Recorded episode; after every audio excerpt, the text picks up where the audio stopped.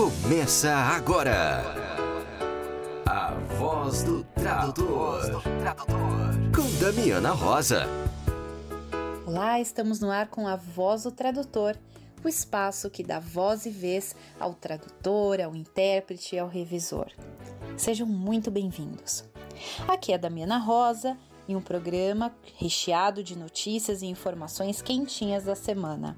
Aqui nós vamos ver que a Fafiri e o Catálogo Prêmio de Tradutores estão com eventos online programados. Vamos ouvir um caos tradutório, Danilo Nogueira, uma história muito velha, dica da Léxicos e entrevista com a intérprete Célia Kifuri. Vamos lá? Damiana, quais são os assuntos desta semana? sem delongas, vamos para Recife com o nosso colega tradutor Wendel, que tem notícias de evento por lá online. Vamos ouvir. Olá pessoal, eu sou Wendel Santos de Recife e venho convidar você para uma palestra que acontecerá no dia 14 de julho, às 16 horas. O curso de pós-graduação em língua inglesa, metodologia da tradução, promoverá uma live intitulada Tradução, Polidez e Multimodalidade o interdisciplinar no ofício do tradutor. O professor convidado, Dr. Marcelo Costa, sob a mediação da coordenadora e professora Márcia Modesto, irá discutir a temática com os participantes. A live acontecerá na sala virtual do Google Meet. Aguardo vocês. E a nossa querida colega intérprete Patrícia Cavallo tem convite especial para você. Olá a todos e todas, eu sou Patrícia Cavallo, tradutora e intérprete italiana residente em Porto Alegre. Estou aqui para convidá-los a participar do meu curso intitulado Ferramentas de Extração e Gestão de Terminologia para Intérpretes, que ocorrerá no sábado, dia 25 de julho, das 10 da manhã ao meio-dia e das 2 da tarde até as 4 e meia, uma carga horária total de 4 horas e meia. O curso é organizado pelo Catálogo Premium de Intérpretes e Tradutores em parceria com a Escola de Tradutores. O objetivo dele é apresentar brevemente a área da terminologia e das necessidades terminológicas dos intérpretes, mas, sobretudo, ele enfoca as ferramentas de extração de terminologia e de gestão de glossários, de memorização, de consulta, para que o intérprete possa preparar-se antes de um evento de forma mais otimizada, mais rápida, mais eficiente. E espero que se interessem pelo curso. No caso, para inscrições, podem contatar o catálogo de intérpretes por meio do e-mail catálogo.tradutores@gmail.com. Obrigada e aguardo vocês tivemos uma semana complicada para quem mora no sul do Brasil. Né? Tivemos ventos fortes durante um ciclone, os colegas ficaram sem internet, sem luz, incomunicáveis e foi um desafio trabalhar essa semana. A nossa colega tradutora Daniela Oteg transformou a experiência dela num caos tradutório, que nós vamos ouvir agora. Olá, eu sou Daniela Otegui, uruguaia, tradutora de inglês, espanhol e português. Nesses dias, eu tive uma experiência a qual transformei num caos tradutório, intitulado O Dia de uma Tradutora em Tempos Apocalípticos. E diz assim: Deixa-me contar a minha história.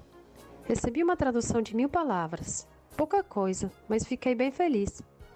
Logo botei mãos à obra mas não contava com um ciclone apocalíptico que passou aqui em Santa Catarina. Fiquei sem luz e conexão, é claro, mas não me amedrontei e acendi umas velas, peguei meus dicionários empoeirados e continuei a traduzir, até gostando de voltar aos tempos pré-internet. A energia voltou por um tempo e aproveitei para tirar umas dúvidas com alguns colegas brasileiros, os quais agradeço demais, porque, se bem a tradução era do inglês para o espanhol, me ajudaram a entender o termo e encontrar uma solução para o espanhol. Depois o vendaval se intensificou e voltou a cair tudo de novo até o dia seguinte, quando eu tive conexão por alguns instantes para enviar um e-mail e avisar que estava traduzindo, mas que não sabia em qual momento do dia ia poder fazer o envio. Dito seja de passo, eu moro numa área de preservação permanente, Mata Atlântica e perto do mar. Quando eram as 11 e nada de voltar a energia, fui para o centro ver se conseguia conexão. No caminho, postes no chão, galhos, fios de luz, ainda ventando bem forte, e no centro, tudo igual, sem luz, telefone nem conexão. Aí me deu um estalo e tive a ideia de ir até o provedor de internet para ver se eles tinham conexão. E não é que tinham sim. Só tive que esperar terminar o horário do almoço, porque a secretária não tinha senha. Finalmente consegui enviar a tradução no prazo. Ufa! Já já termino. Um par de horas depois, voltou tudo ao novo normal e recebi um e-mail que dizia que a tradução estava ótima e que já tinha sido enviada para o cliente e que, aliás, meu dinheiro já estava pronto para sacar. Final feliz. O avesso da tradução, com Danilo Nogueira.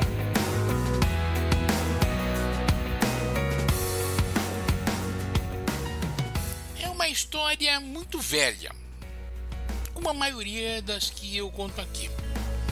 Pelas minhas lembranças, foi entre 1995 e 1999, ainda no século passado.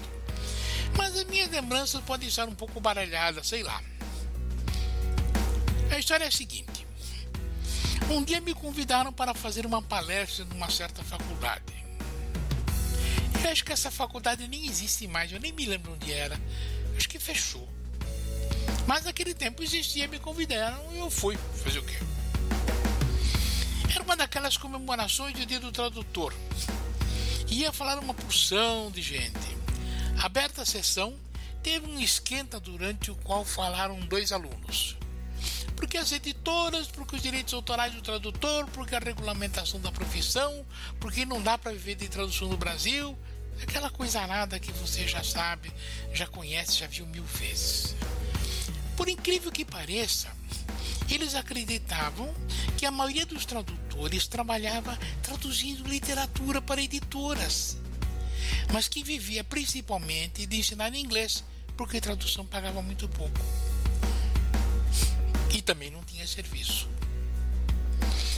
Acreditavam também que a profissão estava para ser regulamentada e que com a regulamentação não só os formados em faculdade iam poder trabalhar como tradutores, iriam todos receber uma remuneração mais justa, o que quer que isso signifique. Foram ambos aplaudidos pelos colegas, pelos professores e, claro, por mim. Depois começaram a falar os membros do que se convencionou chamará, chamar a mesa redonda. Não era muito bem o que eu esperava, mas tudo bem, eh, faz parte. O primeiro falou umas coisas sobre poesia que eu realmente não entendi direito. No fim, aplaudi por educação. O segundo falou umas coisas lindas sobre tradução literária, que era uma atividade sublime que era um sacerdócio, que a gente não podia traduzir por dinheiro e mais escambau a quatro. No fim, aplaudi por educação. Eu era o terceiro. Eu comecei dizendo que eu era tradutor profissional que vivia do dinheiro que ganhava traduzindo, que não dava aula porque não tinha tempo. Isso já causou um certo mal-estar. Imagine um cara que vive de traduzir tradução um sacerdócio, a gente não pode por dinheiro, aquela coisa lá toda. Eu contei que eu só tinha traduzido literatura uma vez na vida. O soneto 71 de Shakespeare, isso eu já contei mil vezes aqui, pelo amor de Deus. Nos meus tempos de solteiro, para impressionar uma mulher bonita, com a qual eu vim me casar depois, quer dizer, a tradução até que estava boa. Eu traduzi para impressionar a menina, acabei casando com ela, né? É, mas realmente não me interessava por traduzir literatura. Horror. Como este cara não se interessa por traduzir literatura. É, que as editoras respondiam por uma parte muito pequena do mercado de traduções e que, mesmo dentro do mercado editorial, a maior parte do serviço era constituído por tradução técnica eu próprio não traduzia um livro há mais de 15 anos. Naquela época. que eu não via a mínima chance de a profissão ser regulamentada. Mais de 20 anos depois, eu ainda não vejo, não vai regulamentar nada. E que se fosse regulamentada, o que ia ter de tradutor inscrito no Conselho Regional de Tradução, descolando uma graninha firme para sacramentar a tradução de gente que não se inscreveu, não ia ser pouca coisa. Porque saber quem fez de fato uma tradução não é possível. Então tem muito desse negócio, João faz de Alfredo Assina, uma coisa muito esquisita. Falei que trabalhava num computador. Olhares, computador. Esse cara trabalha num computador. Contei que além do meu Word, programa de processamento de texto, já naquela época muito popular, eu tinha um programa bacaninha chamado Trados, que ajudava uma barbaridade na tradução e que muitas vezes entregava ao cliente um disquete com a tradução em vez da tradução impressa. Lembre-se de que naquele tempo não se falava em internet, né? Então o cúmulo da modernidade é você chamar um motoqueiro, dar um disquete para o motoqueiro e o motoqueiro levava para o cliente. Bacana, viu? Falei de uma porção de outras coisas práticas, até que o coordenador gentilmente me mostrou o relógio, então agradeci e calei a boca. Olha, a plateia aplaudiu muito, os professores aplaudiram assim. Médio, médio, médio. Ah, falou o quarto membro da mesa. Tradução, um sacerdócio não pode ser mercenário e mais blá, blá, blá, blá, blá, aquela coisa nada. Quando acabou, a maior frieza por parte dos professores. Eu era um pária. Eu não sei como eu saí vivo de lá. Foi um negócio muito constrangedor. Eu agradeci, fizemos aqueles agradecimentos da parte protocolares e fui sendo de fininho. Atrás de mim, os professores falando entre si. Um deles comentou: Olha, eu gostei do que ele disse, viu? Ele falou do avesso da tradução. Eu fiquei encucando com aquilo, o avesso da tradução. Fiquei pensando naquele tom de avesso. Sabe que eu gostei daquilo? Eu me senti como se eu estivesse examinando um belo tapete tecido à mão, mas examinando pelo lado avesso. Para ver as emendas, os fios, as trocas de cor, essas coisas. Enfim, tudo aquilo que não era para ver, mas que era indispensável ver para poder produzir aquela beleza de tapete. De certo modo, é geralmente dessas coisas que ainda continuo falando, do avesso da tradução. Agora eu acho que você sabe porque este quadro, desde o primeiro podcast da Voz Tradutora, se chama O Avesso da Tradução. Espero que você tenha gostado. Por hoje é só. A semana que vem tem mais. Obrigado pela companhia. Tchau, tchau. Leitura da semana com a editora Léxicos. Oi, pessoal, tudo bem? Eu sou a Thelma Ferreira, da Léxicos, e estou aqui com a dica de leitura da semana. For crying out loud, maxed out credit card, blasted. Isso faz sentido para você? E como dizer em inglês? Qual é a sua? Pode tirar o cavalinho da chuva. Não vou entregar o ouro a um bandido. Essas e muitas outras expressões estão em The Words The Thing, um dicionário português-inglês de fórmulas situacionais, frases feitas e provérbios dos professores e tradutores Adauri Brasolim e Alzira Leite Vieira Alegro. Vai perder? O livro físico e o digital, e-book, já estão disponíveis para vendas no site da editora Léxicos em léxicos.com.br e na Amazon Brasil, em amazon.com.br.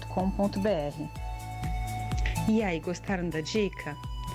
Se quiser adquirir nossos livros, acesse nosso site www.lexicos.com.br. Até a próxima. Um abraço. Que tal uma pausa para o café? Na voz do tradutor, entrevista.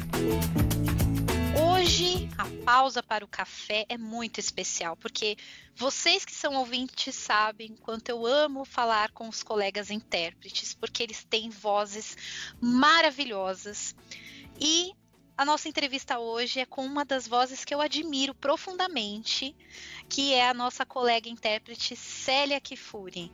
Célia, seja bem-vinda à Voz do Tradutor. Obrigada, Damiana. Muito obrigada pelo seu convite. Eu estou realmente muito feliz de estar aqui conversando com você.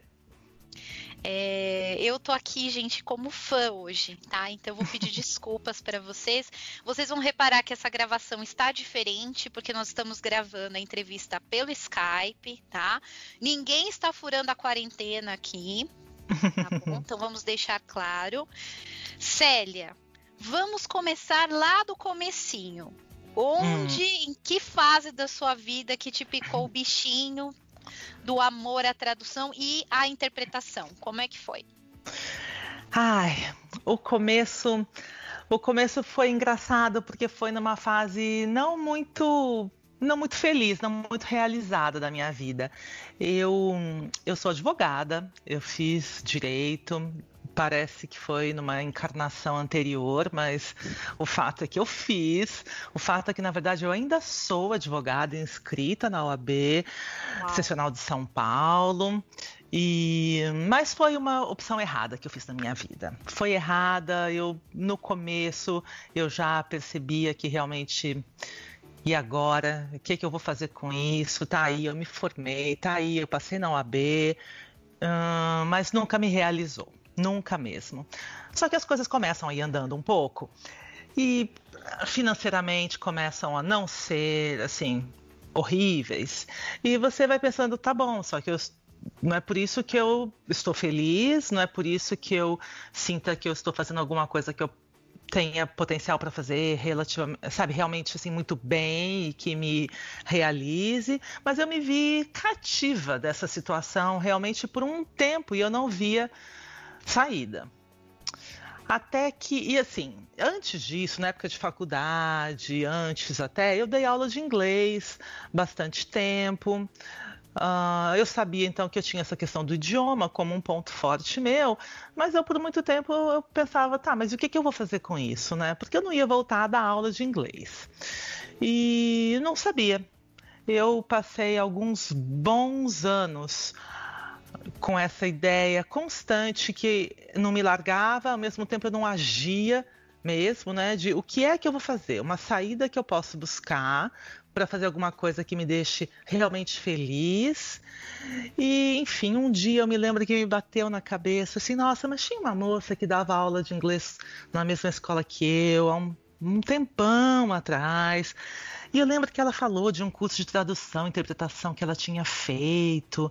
Enfim, eu sei que eu liguei para ela, fui atrás, e foi quando ela me falou do curso de tradução e interpretação da Alumni. E eu falei, poxa vida, acho que é por aí, né? E aí eu fui me informar, etc. Me inscrevi, fiz o teste para ser aceita.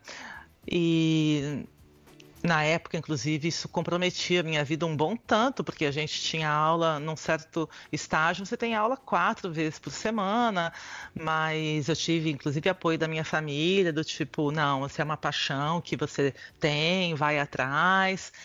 E eu descobri que era uma coisa que eu podia fazer, fazer bem. Eu tinha, assim, o talento necessário, tinha ferramenta pessoal necessária e as coisas aconteceram de uma forma muito legal para mim. Eu entrei no curso, ao contrário de muita gente que quando vai já faz tradução, já faz um pouco de interpretação, assim, o assado. Eu nunca tinha traduzido uma lauda na minha vida. Eu nunca tinha feito uma interpretação, uh, sabe, assim, de favor para amigo, nada, nunca. Eu fui para lá, eu sou filha da Lumine realmente os meus mestres de lá me tornaram uma tradutora e intérprete. Célia, você chegou a ser aluna da Angela Levi? Fui, fui, a, fui aluna da Angela. Aluna da Ângela por dois anos. A Ângela, inclusive, eu chamo a Ângela de alma mater a gente diz, né, assim, em inglês se fala muito a alma mater daquela pessoa, que é a universidade na qual essa pessoa se formou, né? Ah, e eu sempre falo, a minha alma mater é a Angela Levi. a sensação de entrar na cabine a primeira vez? Você guarda essa lembrança? A primeira vez na cabine, é lógico que eu me lembro da primeira vez na cabine durante o curso, mas eu também me lembro da primeira vez na cabine profissionalmente que foi assim uma grande aventura minha com uma colega muito querida chamada Karina, Karina Flose. Ela se formou comigo na Lumine e ela tinha uns clientes de tradução, porque ela já era tradutora, ela já fazia tradução escrita, quando ela foi para o curso para se aprimorar, né? E então, quando ela se formou intérprete, depois de dois anos em que nós estudamos muito, alguns clientes de tradução dela começaram a então falar: Poxa, agora você pode fazer evento de interpretação da gente. E logo que a gente se formou, ela falou assim: Célia, tem um evento, você encara, vamos. Normalmente, intérprete, iniciante, vocês que estão me ouvindo, lembrem que assim, a gente deve começar com um colega bem experiente junto com a gente na cabine. Eu e a Karina, não, nós somos nós duas uh, para um congresso de engenharia super técnico, falando de rolamentos, mancais, uma, uma doideira mesmo. Mas nós fomos, estudamos, eu me lembro que na, na véspera daquele evento ela dormiu na minha casa, porque até de madrugada a gente estava estudando ainda. E, e, deu tudo certo, nós sobrevivemos, uh, mas realmente assim, a gente não tinha experiência. A gente tentou suprir com a formação sólida que a gente tinha feito, não é? E com muito estudo do material em si para aquele evento, né? E deu tudo certo, sobrevivemos. Estamos aqui até hoje para contar a história, eu e ela. É, eu, na verdade, eu tenho problemas de. Eu, eu fiz aula até a Marcele de Castro, que foi minha professora de interpretação, mas eu não tenho nervos de aço para cabine, não, viu, Célia? É, é. Tem que ter um preparo psicológico ali. Eu, assim, eu me sinto um pouco claustrofóbica dentro da cabine, assim. Então Sei. eu admiro horrores os meus colegas que entram lá e estão lá como se nada tivesse acontecendo. E eu, gente, eu já tinha morrido ali dentro. Mas rola, mesmo assim, depois de muitos anos de experiência tal, rola assim aquele frio na barriga quando começa o evento?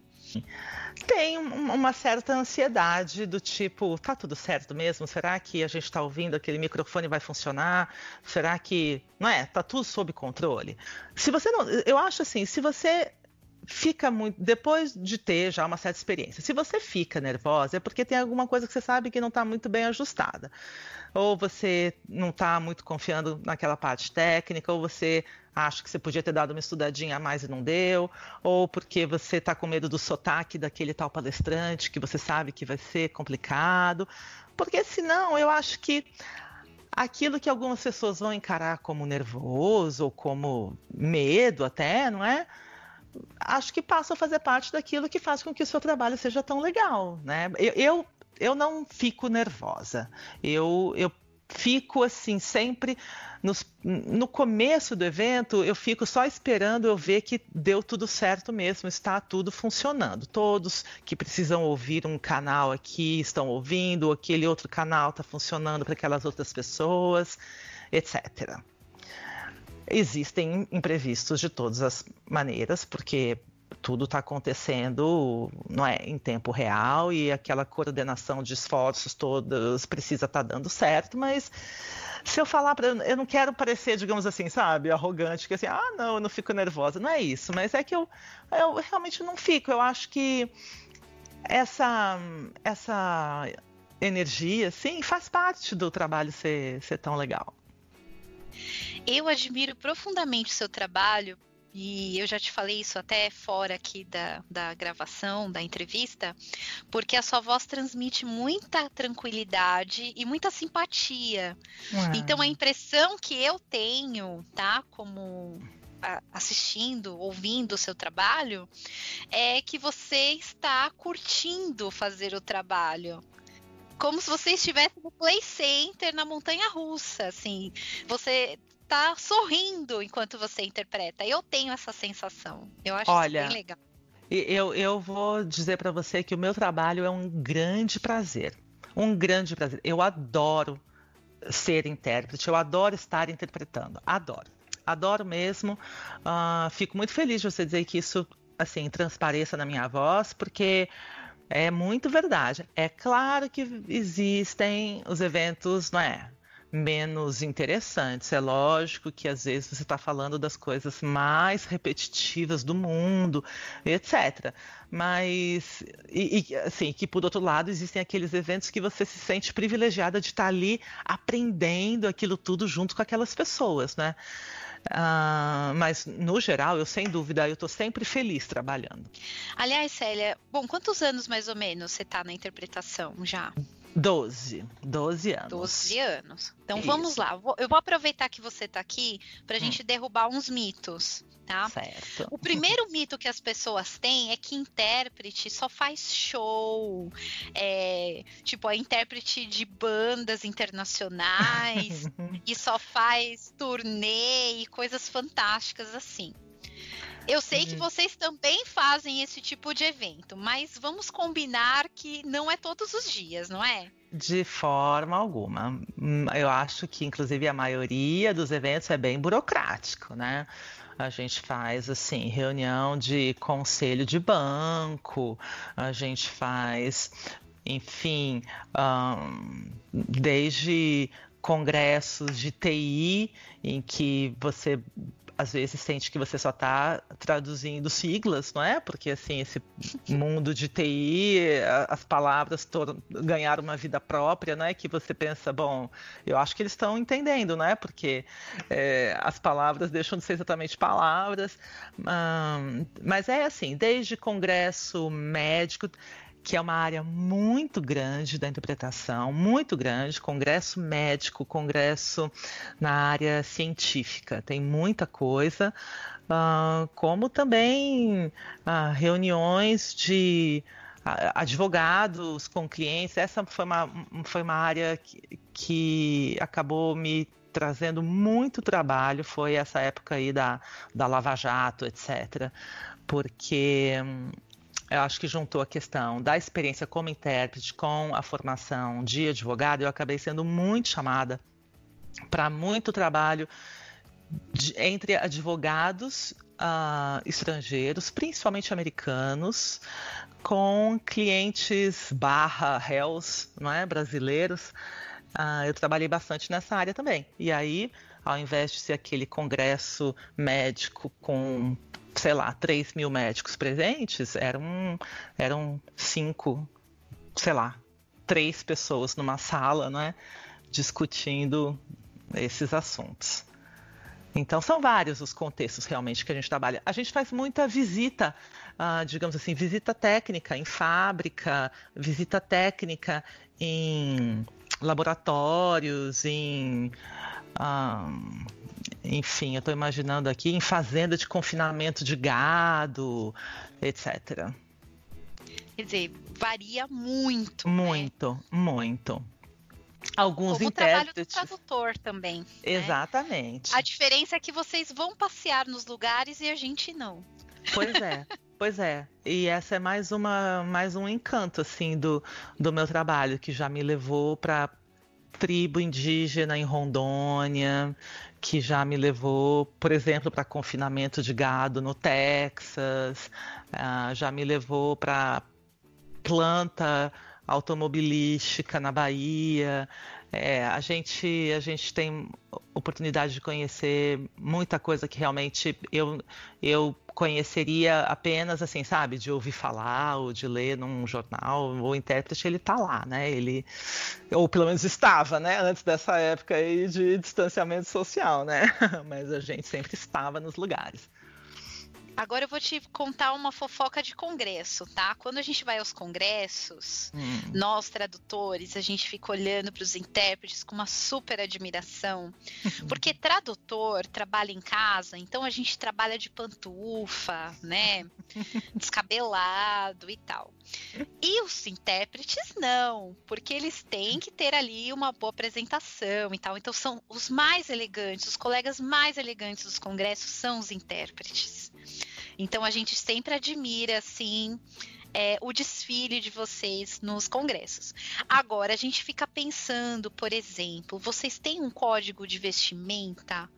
Porque você falou, ah, eu fui lá visitar o, o gado confinado, fui até a tribo indígena na reunião com os advogados. Como que funciona? Você fica pensando que roupa que eu vou vestir neste evento. Sim. Porque tem, sim. Que, tem que ter essa questão do conforto também, porque vocês ficam muitas horas ou sentados na cabine ou em pé, né?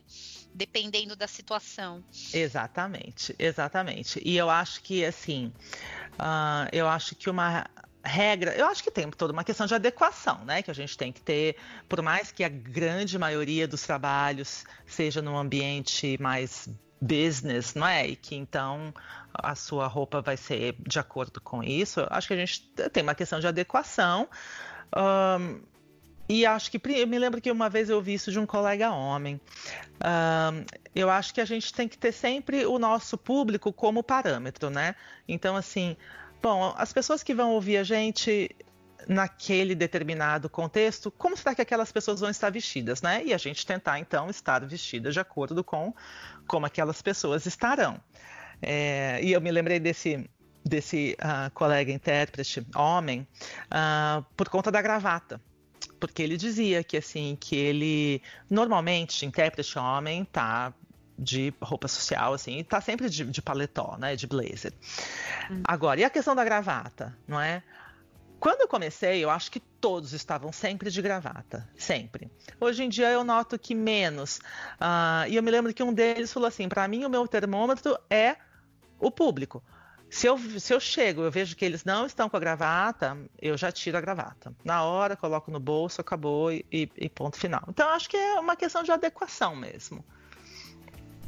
Não tem essa questão, por exemplo, do perfume o colega ah, tá com. Porque vocês dividem cabine, né? Sem Não tem dúvida. essa questão do colega usar um perfume muito doce, dá dor de cabeça. Ó, tô, tô, tô pirando aqui nas perguntas, mas, mas... eu sempre penso nisso. Tem um combinado antes, tipo, olha, não usa perfume doce porque eu sou alérgico. Tem, rola alguma coisa assim entre o. A concabino? Rola e muito. Eu acho que existe uma, uma, uma ética já digamos assim, esperada do intérprete, que é das boas maneiras na cabine, né? Então, assim, por exemplo, perfume, intérprete não usa perfume. O ideal é assim, não é que ah, eu não uso perfume doce, não, não usa perfume. Eu não vou dizer que ah, usou perfume, que coisa horrorosa. Não é isso, mas a gente sabe que é para evitar. Uh, da mesma forma que assim o intérprete não tem nada barulhento com ele na cabine. Eu me lembro, por exemplo, assim que eu tinha uma pulseira que eu gostava muito, mas eu sabia que eu não podia usar para ir para nenhum trabalho, porque ela fazia barulho e o mexer das mãos, sabe, assim, no computador, depois hum. imagina, não posso estar com aquele, aquela coisa barulhenta ali. Tem intérprete que é um pouco mais flexível, não se importa tanto com algumas coisas. Ah, tem intérprete que assim que se irrita se o colega Ai, se irrita até se está ouvindo o colega digitar no computador do lado, ou se irrita com, enfim, algumas coisas assim. Uns são mais são mais flexíveis, outros menos. Acho que também é todo, todos nós temos os dias em que nós estamos mais ou menos flexíveis. Mas essa coisa do perfume, você está falando isso agora, eu me lembrei que isso também se aplica a qualquer lanchinho que você leve para a cabine, né? Porque você não vai abrir uma mexerica dentro da cabine, não é verdade? Sabe, Vamos comportar dela. É, sabe? Um, assim, uma coisa que tenha cheiro, uma comida com, com cheiro dentro da cabine não dá, né? Então, é, a gente tem que prestar atenção porque é um espaço realmente confinado que você fica com seu colega, né? É um Big Brother Brasil em alta capacidade, porque são poucos metros quadrados para duas pessoas. São muito poucos, é verdade. É, você vê o meu grau aqui de preocupação, para você ver o quanto que eu sou claustrofóbica, Célia. Agora, um outro mito que existe, que muita. Eu acredito que entre tradutores isso está resolvido e tal porque a gente está acostumado a ir aos congressos e conhecer o trabalho dos colegas intérpretes. Mas os leigos pensam muitas vezes que a cabine traduz sozinha, ela faz a interpretação sozinha. É, eu acho, eu queria que você comentasse um pouco, Célia, sobre o preparo, né? Porque existe todo o, um preparo do intérprete antes do evento, né? para poder dar conta ali do seu melhor. Então, não tem nada automático, né? Vamos deixar claro. Não tem nada, nada automático, nada. Apesar de haver, digamos assim, alguns. Né, são casos reais que aconteceram realmente. Alguns clientes desavisados que acham que ligam para uma empresa de som e contratam uma cabine e assim equipamento para, sei lá, 200 participantes e deve achar, e acham assim, que o intérprete vem junto, né? Na hora que monta a cabine, pluf, te apareceram dois intérpretes lá dentro, porque existem casos, sim, de olha, algumas vezes é, isso já aconteceu. De sete horas da manhã, tem alguém ligando desesperado. Ai, pelo amor de Deus, quem está livre para fazer um trabalho não sei aonde, de não sei que assunto, por quê? Contrataram a cabine e não contrataram o intérprete. Meu acontece, Deus. já aconteceu mais de uma vez. Como também, às vezes, acontece de participante de evento chegar para pegar o, o, o, transmissor né, da, da, da tradução para ele acompanhar e ele pede assim: ah, eu preciso de um tradutor. Ou no final do evento já aconteceu de falar, posso levar esse tradutor comigo? Porque a pessoa deve achar que se levar no bolso e vai embora, aquilo vai sair traduzindo o mundo para ele, né? Ou seja, são assim, são anedotas da nossa, da nossa profissão que assim, mas que aconteceram de fato, né? Mal sabendo eles, como você estava falando do nosso preparo, que, que é intenso. Uh, quando a gente está perto do evento, mas que é contínuo ao longo da vida. É, eu acho, mas isso eu acho que assim, o tradutor, de certa maneira, tem muito disso também. Eu, eu vejo que nós, intérpretes, nós compartilhamos uma característica assim a curiosidade ela é constante e ela precisa ser sempre saciada naquele momento.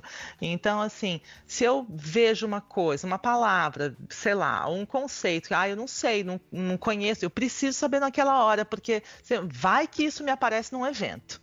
Sabe, tem sempre essa, essa coisa assim, vai que isso me aparece num evento e por, por isso então eu preciso estar tá com isso resolvido na hora. Uh, e tudo fora essa preparação intensiva que é focada antes de um evento para aquele assunto específico, para aquele uh, vocabulário específico, etc. No, assim, constantemente tudo é aprendizado. Uh, aquilo que eu aprendi agora e que eu acho que é, foi uma coisa só interessante que eu li hoje, tem uma chance enorme daquilo acabar aparecendo em algum momento, em algum evento, quando você menos espera. É, e a gente não tem o recurso de estar em casa e resolver, não é, abrir o dicionário, consultar a internet. Muitas vezes é lógico que a gente faz isso dentro da cabine também, mas muitas vezes não, não dá, não dá tempo. Então a gente precisa carregar junto com a gente toda essa essa bagagem de tudo aquilo a que a gente está exposto o tempo todo. Agora vamos lá, Célia. Eu, para mim, a sua voz simboliza a beleza. Tá? Porque você é uma das intérpretes do Miss Universo. Sim. E eu acho a sua voz belíssima. E eu sempre, assim, eu como, né, eh, sou tradutora de espanhol, acompanho o Miss Universo, porque isso na América Latina é como se fosse a Copa do Mundo. Então, nessa época, todos os assuntos com os amigos hispanos giram em torno do Miss Universo. Então, eu não posso ficar por fora das fofocas, né? Então, eu acompanho. É, e é, a sua voz para mim representa a beleza daquele concurso, assim. Poxa vida. Mas, é, enfim, a gente já sabe aí do seu contexto, que você faz coisas diferentes.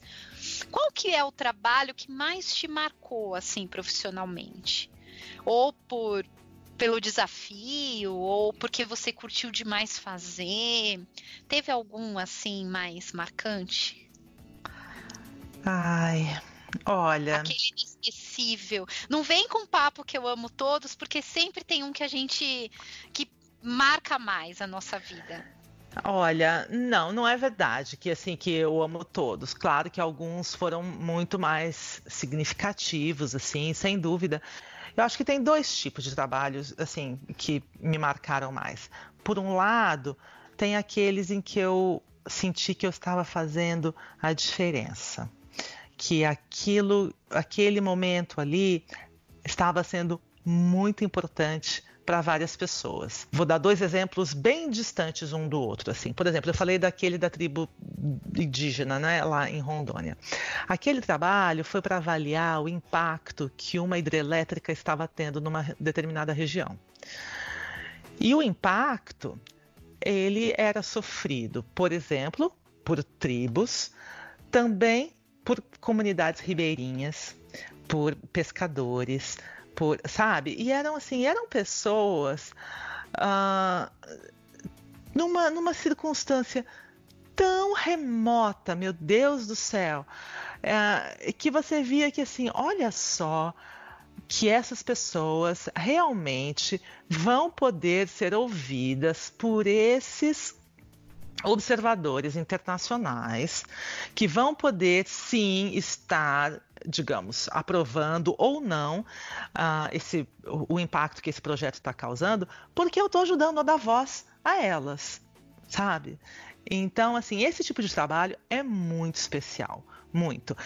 Tanto num contexto assim, uh, como, por exemplo, um trabalho que eu fiz ano passado uh, na sede do Facebook na Califórnia, de um projeto do Facebook que eu nunca tinha ouvido falar na minha vida, que chamava uh, Programa de Liderança de Comunidades do Facebook. E ele, o Facebook convidou para um programa como se fosse assim de um coaching ao longo de um ano líderes de comunidades, ou seja, pessoas que criaram essas, esses grupos de Facebook que todo mundo participa e que causaram um impacto transformador nas suas comunidades ou nos seus grupos de afinidade, não é? E essas pessoas que se destacaram tanto foram convidadas, tiveram apoio financeiro e um coaching mesmo para que o trabalho daquela pessoa pudesse ir além do Facebook. Várias hoje em dia têm fundações que criaram assim, não é? Então tinha desde, digamos, comunidade de mulher muçulmana que queria fazer esporte, mas não conseguia porque ah, não havia ah, equipamento esportivo que respeitasse a necessidade dela se cobrir. Ah, até, digamos assim, crianças da Indonésia que moram em ilhas tais e que não tinham o serviço de barco necessário para ir para a escola que ficava na outra ilha e que iam a nado, a nado antes Nossa. desses barcos existirem, como resultado de trabalho de comunidade que surgiu no Facebook. Então foi um trabalho incrível que eu aprendi ali do que aquelas pessoas foram capazes de fazer e de trazer a diferença para os seus grupos, assim, foi incrível, incrível. Esse, olha, eu acho que dos mais recentes, como foi ano passado, ele está muito vivo na minha memória, assim. Foi um trabalho que me marcou demais. Um homem que, assim, que, por exemplo, ele criou uma comunidade para conseguir localizar a criança que se perdeu da família em campo de refugiados sírio. E o número de crianças que ele conseguiu reunir de novo com a família numa comunidade de Facebook. Sabe? Foi muito legal. Aquele trabalho dos recentes, sem dúvida, me marcou demais. Muito legal, Célia. É, é interessante porque é uma coisa que eu sempre falo e as pessoas falam: ah, mas será? Mas tanto os tradutores como os intérpretes, eles são testemunhas da história e eles ajudam a, a, registrar a história, né? Porque você, como você mesma disse, você deu voz para essas pessoas. Exatamente, né? exatamente. Tem um lado de realização muito grande que vem disso, que, vamos ser sinceros, compensa aqueles inúmeros trabalhos que você faz só para banqueiro ficar mais rico ainda e não é verdade é, porque a gente também né dá voz Sim. desses contextos né mas quando tem esse tipo de trabalho que né, além de tudo traz essa esse alento de que poxa vida você tanto vê pessoas uh, possibilitando algo assim, como você ajuda que essa mensagem seja levada, é muito especial mesmo. Agora, Célia, você sentiu alguma diferença aí no trabalho durante a pandemia? Porque a vida dos intérpretes virou de ponta cabeça, né? Virou de ponta cabeça. Olha, eu vou te dizer que em março até fevereiro estava tudo normal, né? Os trabalhos estavam acontecendo, viagens a trabalho acontecendo, tudo certo. Quando a coisa começou a complicar, a gente só começou a ouvir primeiro assim, boato de cancelamento. Ixi, acho que aquele trabalho tal vai cancelar. Acho que aquele outro vai cancelar. Aí os boatos começaram a virar e-mails, né? De aviso de cancelamento de um trabalho atrás do outro. Uh, no começo, mais assim, para os primeiros meses, né? Então, digamos, em março, os eventos para abril e para maio foram sendo todos cancelados. Mas em abril, os, assim, estavam chegando os cancelamentos para os trabalhos que a gente ainda não tinha se dado conta que seriam também cancelados, que eram os eventos que já estavam assim para agosto, evento para, enfim, até abril, todos os trabalhos que eu tinha já confirmados até novembro foram cancelados. Todos. Não sobrou nenhum para contar a história. é, aqui no Brasil tem gente que ainda tem esperança que vai realizar evento no segundo semestre. Né? É, eu, você sabe que eu acho que tem chance. Eu acho que assim é, houve uma questão de precaução. Uh, eu, eu acho que assim os eventos grandes mesmo, eu acho difícil que eles aconteçam. Uh, mas os eventos menores, sabe? Um evento assim, umas reuniões comerciais de, sei lá, algumas poucas dezenas, não é? De, de pessoas, mas aqueles eventos grandes com alguns milhares de pessoas, esses eu não sei. Tomara, né? Que tudo se encaminhe bem a esse ponto, mas eu acho que esses grandes e que são, sim, uma, uma fonte de trabalho muito grande para os intérpretes de conferência, né? Esses eu acho que, que vai demorar um pouquinho a mais. Mas se Deus quiser, os de pequeno porte já vão voltando antes disso e a vida vai, vai retomando. Célia, você não acha que os de pequeno porte têm uma grande possibilidade de se transformar em eventos remotos? Então, eu acho assim. Eu acho que os grandes talvez tenha uma chance maior ainda. Porque eu acho que os grandes, se não for remoto, eles não vão acontecer. Porque você não vai ver um movimento de várias centenas, ou, como eu disse, alguns milhares de pessoas. Porque não, assim, Vai ter um salão do automóvel? Não vai ter um salão do automóvel. Uh, vai ter, sabe, esse tipo Uma de coisa. Bienal do livro. Exatamente, exatamente. Esse tipo de evento que reúne milhares de pessoas, esses eu, assim, não só pelo.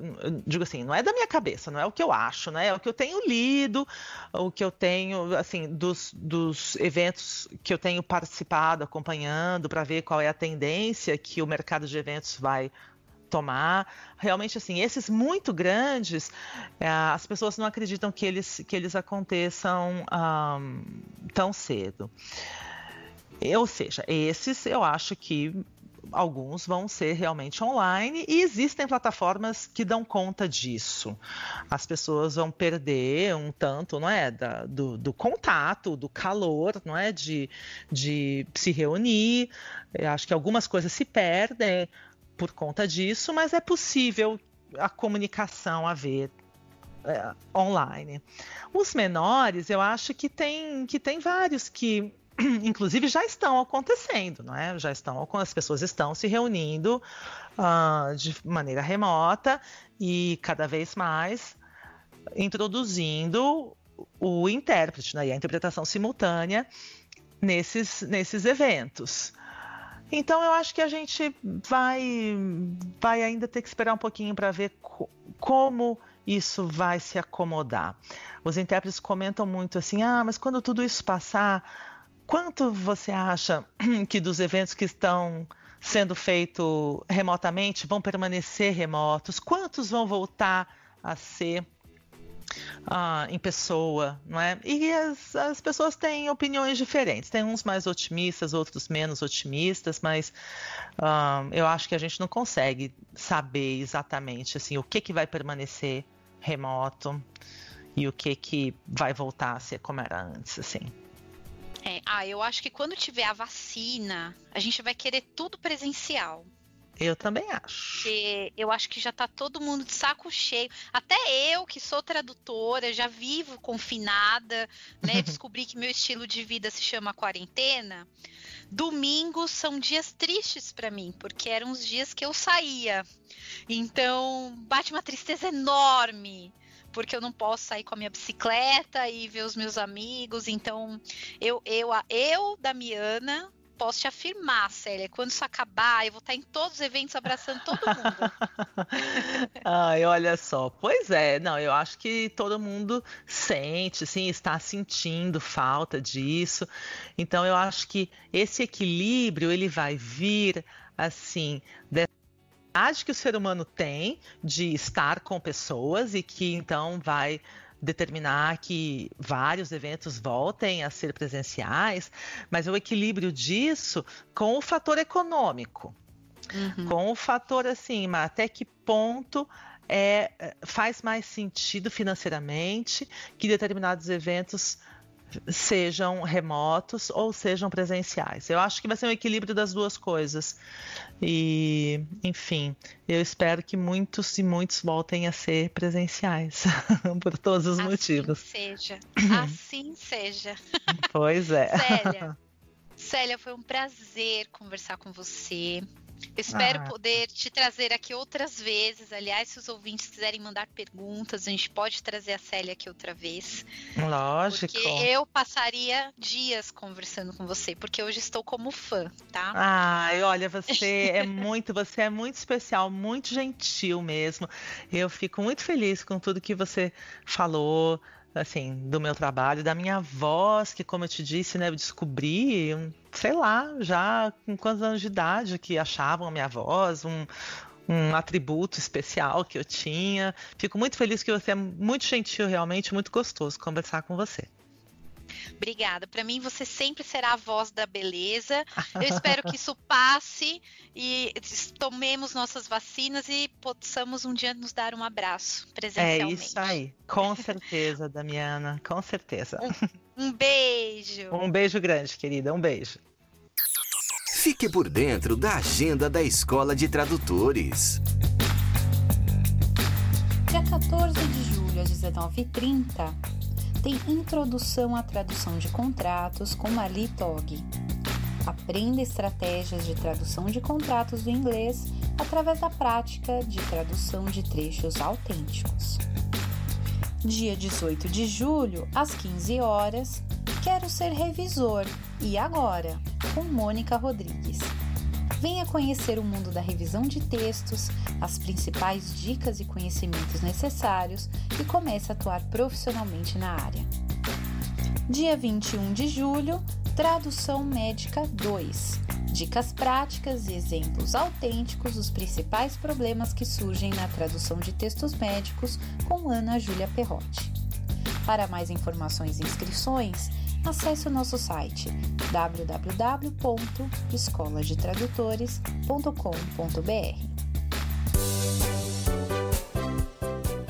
Se você tem notícias relevantes na área da tradução, revisão e interpretação e gostaria de compartilhar com seus colegas, envie para nós em áudio através do WhatsApp 11 994 72 9914. Repetindo, código do Brasil 55 11 994 72 9914. Gostaria de rever os outros episódios da Voz do Tradutor? Acesse nosso site www.escoladetradutores.com.br barra podcast. Lá você confere todos os episódios, desde o primeiro, e você pode ouvi-los à vontade, é grátis. E lembrando que a voz do tradutor também está no Spotify e no Deezer. Você pode nos procurar por lá também. A sua voz é a voz do tradutor. E aqui é o espaço onde você tem voz e tem vez. Um grande abraço e até a próxima semana. Você acabou de ouvir a voz do tradutor Na semana que vem tem mais, com a tradutora, intérprete e professora Damiana Rosa.